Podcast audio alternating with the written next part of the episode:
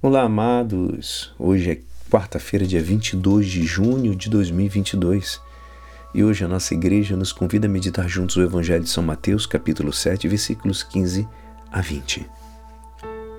Naquele tempo disse Jesus aos seus discípulos: Cuidado com os falsos profetas.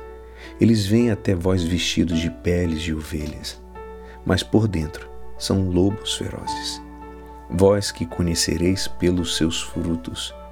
Por acaso se colhem uvas de espinheiros ou figos de urtigas? Assim toda árvore boa produz frutos bons, e toda árvore má produz frutos maus. Uma árvore boa não pode dar frutos maus, nenhuma árvore má pode produzir frutos bons. Toda árvore que não dá frutos bons é cortada e jogada no fogo. Portanto, pelos seus frutos vós os conhecereis. Esta é a palavra da salvação. Que evangelho, né? Nós temos todos os dias e hoje apresenta perante o nosso olhar um novo contraste evangélico entre as árvores boas e as más, afirmações de Jesus a este respeito são tão simples que parecem quase simplistas. E é justo dizer-se que não são em absoluto.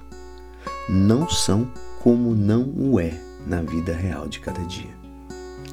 Essa palavra nos ensina que há, que há bons que degeneram e acabam dando frutos maus, e que, pelo contrário, há maus que acabam dando frutos bons. O que significa, pois, que toda árvore boa produz frutos bons, diz a palavra. Significa que aquele que é bom o é na medida em que não desanima obrando bem, fazendo a boa obra.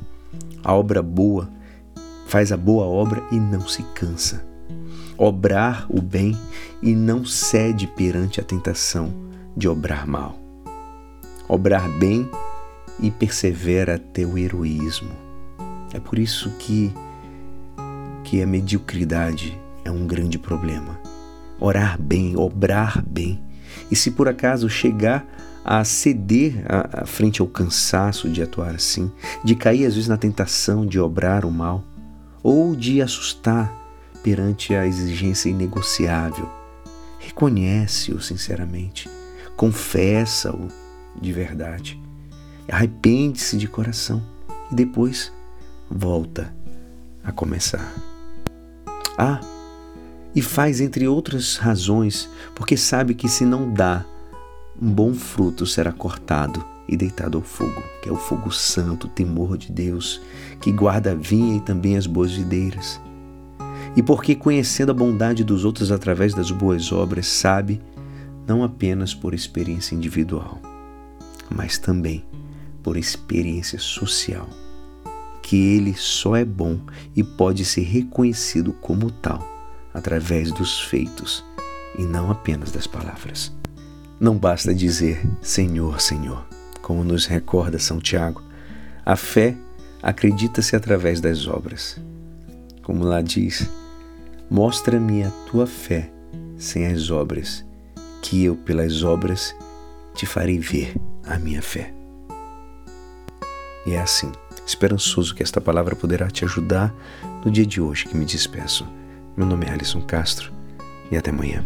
Amém.